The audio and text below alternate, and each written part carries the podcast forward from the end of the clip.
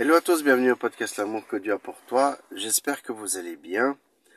Aujourd'hui, on va, euh, comme j'avais parlé dans, les, dans, le, dans le podcast de Jean 9, euh, dans la troisième partie, je vous avais parlé que euh, il y aura trois podcasts cette semaine.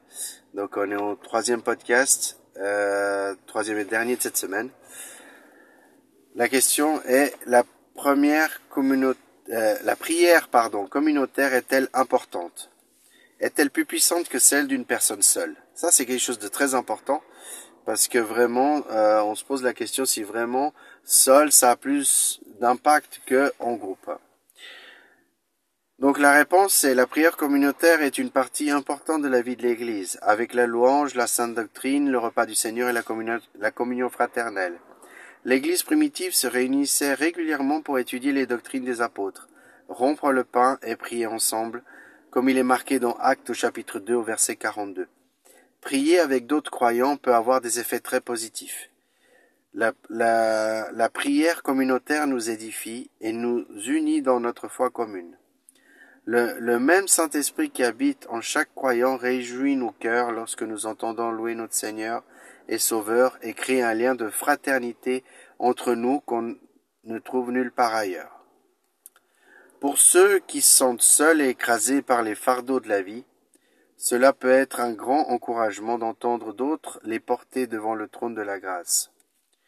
Intercéder pour les autres permet aussi de développer notre amour pour ceux, pour eux, et d'apprendre à nous soucier davantage d'eux. Donc, ça veut dire aime ton prochain comme toi-même. En même temps, la prière communautaire ne fait que refléter le cœur des participants. Nous devons venir à Dieu avec humilité, avec humilité. C'est bien marqué dans Jacques au chapitre 4 verset 10.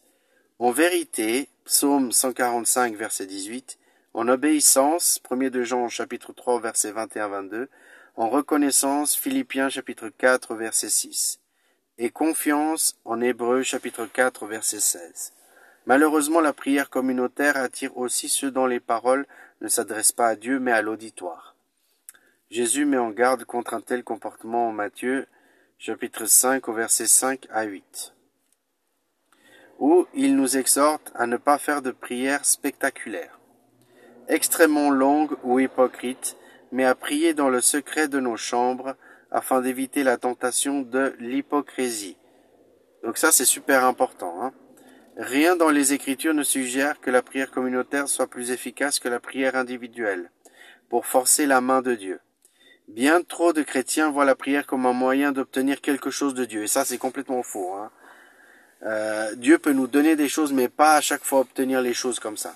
Et la prière communautaire comme une, une occasion de se réciter sa liste de requêtes, la prière biblique, elle, elle revêt de multiples aspects qui englobent le désir tout entier d'entrer en communion intime, et conscience avec notre Dieu saint, parfait et juste. Qu'un tel Dieu veuille bien tendre l'oreille à ses créatures nous pousse à une effusion de louange et d'adoration. Psaume au chapitre 27, verset 4, chapitre 63, verset 1 à 8, à la repentance et à la confession sincère. Dans le psaume 51, Luc chapitre 18, verset 9 à 14 à un débordement de reconnaissance et d'action de grâce, Philippiens chapitre 4 au verset 6, Colossiens chapitre 1 au verset 12, et à une intercession sincère pour les autres, 2 Thessaloniciens chapitre 1 au verset 11 et chapitre 2 au verset 16. Prier, c'est coopérer avec Dieu pour l'accomplissement de ses plans, et non à chercher à lui imposer notre volonté. Quand nous laissons de côté nos propres désirs, nous soumettons à celui qui connaît bien mieux que toutes nos circonstances de la vie. Et c'est ce dont nous avons besoin avant même que nous le demandions, dans Matthieu chapitre 6 et au verset 8. Alors nos prières atteignent leur plus haut niveau. Les prières faites dans un esprit de soumission à la volonté de Dieu obtiendront donc toujours une réponse positive, qu'elles émanent d'une seule ou d'un millier de personnes. L'idée selon laquelle la prière communautaire serait plus efficace, vient généralement d'une interprétation erronée de Matthieu 18, chapitre 18 au verset 19 à 20. Je vous dis encore que si deux d'entre vous s'accordent sur la terre pour demander quoi que ce soit, cela le sera accordé par mon Père qui est dans les lieux célestes. En effet, là où deux ou trois sont rassemblés en mon nom, je suis au milieu d'eux. Ces versets sont tirés d'un passage qui indique la procédure par l'Église pour discipliner l'un de ses membres qui a péché. Les interpréter comme un blanc saint pour n'importe quelle requête sur laquelle deux croyants s'accorderaient, même ridicule ou en, ou en empreinte de péché, non seulement ne correspond pas au contexte de la discipline de l'Église. N'oubliez pas que quand vous lisez la Bible, il faut qu'il y ait un contexte, c'est-à-dire vous devez savoir le début de l'histoire et la fin de l'histoire. Et pour cela, vous pouvez pas prendre juste un verset et puis penser telle chose.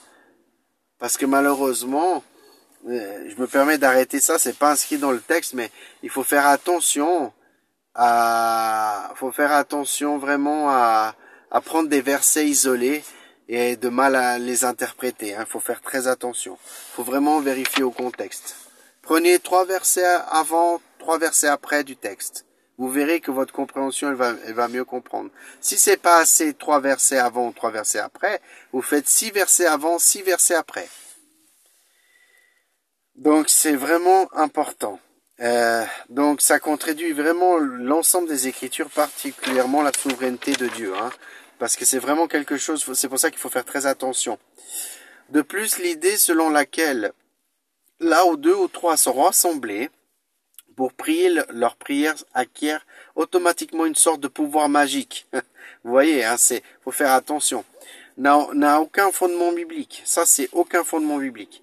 Bien sûr que Jésus est présent quand deux ou trois personnes prient, tout autant que quand un croyant prie seul même s'il se situe à des milliers de kilomètres des autres. La prière communautaire est importante en ce qu'elle développe l'unité. Jean chapitre 17 au verset 22-23.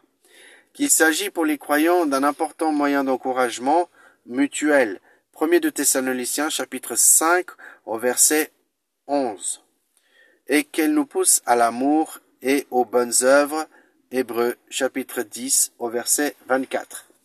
Donc il est important d'être dans la communauté fraternelle. Il est important de prier ensemble, pas seulement seul, on peut le faire seul aussi, mais aussi en, ensemble, en groupe, en communauté. Et je pense que c'est vraiment important. Euh, voilà. Donc je vais terminer pour prier de ça, Seigneur. Je te remercie, Seigneur, pour ce podcast. Euh, fait que nous puissions prier en, communauté, que nous, que nous puissions aller dans des églises, que nous puissions vraiment euh, que nous puissions vraiment louer, adorer le Seigneur en communauté. Euh, voilà, donc euh, c'est vraiment important, c'est ce que la Bible euh, nous dit et ton étude aussi. Donc Seigneur, je te demande vraiment que tu puisses nous aider et que, et que pour chacun d'entre nous. Je te demande si c'est ta volonté dans le nom de Jésus-Christ. Amen. Voilà, c'est la fin de ce podcast. N'oublie pas l'amour que Dieu a pour toi et on se voit très bientôt pour un prochain épisode.